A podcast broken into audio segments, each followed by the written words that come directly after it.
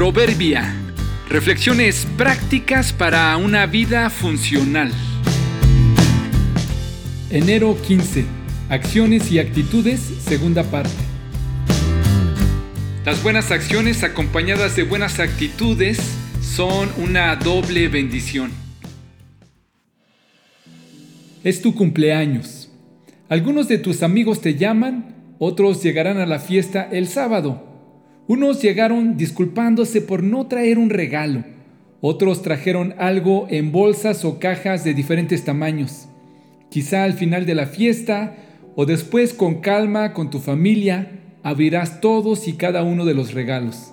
Algunos de antemano sabes lo que serán, dependiendo del empaque o la persona que te lo regaló. Otros son una completa intriga. Algunos con tan solo abrirlo se romperá la envoltura. Con alguno tendrás cuidado de abrirlo. Pero uno de ellos es especial. Con solo verlo ya lo sabes.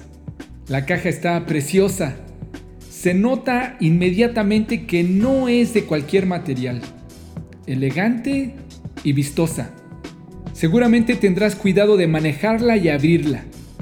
Dentro de ella puede haber cualquier cosa que te imagines. Las dos cosas, la caja y el contenido son especiales. Entiendo que por asuntos de ecología y reciclaje se están restringiendo el uso de los empaques, bolsas y cajas que se desecharán. Pero esta es una caja especial. No es de esas que te llegaron por paquetería que terminarán en el bote de la basura. De esas que no quieres desechar, de esas que tampoco quieres usar para otro regalo. Es de esas que quieres conservar, no solo por el regalo, sino por la caja en sí misma y por la persona que te la entregó. Hay algunas que son de metal y otras más están diseñadas para ser usadas con algún otro propósito en la casa.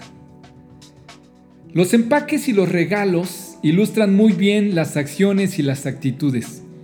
Las acciones son los regalos, las actitudes son las cajas que los contienen. Entonces, las actitudes que envuelven las buenas acciones son como esas hermosas cajas de regalo que aprecias y conservas igual que el regalo. Por supuesto que no siempre tenemos los recursos para hermosas cajas de regalo y tampoco el ánimo y el ambiente para increíbles actitudes, pero con un poco de esfuerzo podemos envolver nuestras tareas y nuestras buenas acciones con una sonrisa y ganas de servir. ¿En qué? ¿Con qué envolverás tus regalos este nuevo año? Por el contrario, sean amables unos con otros, sean de buen corazón y perdónense unos a otros tal como Dios los ha perdonado a ustedes por medio de Cristo. Efesios 4:32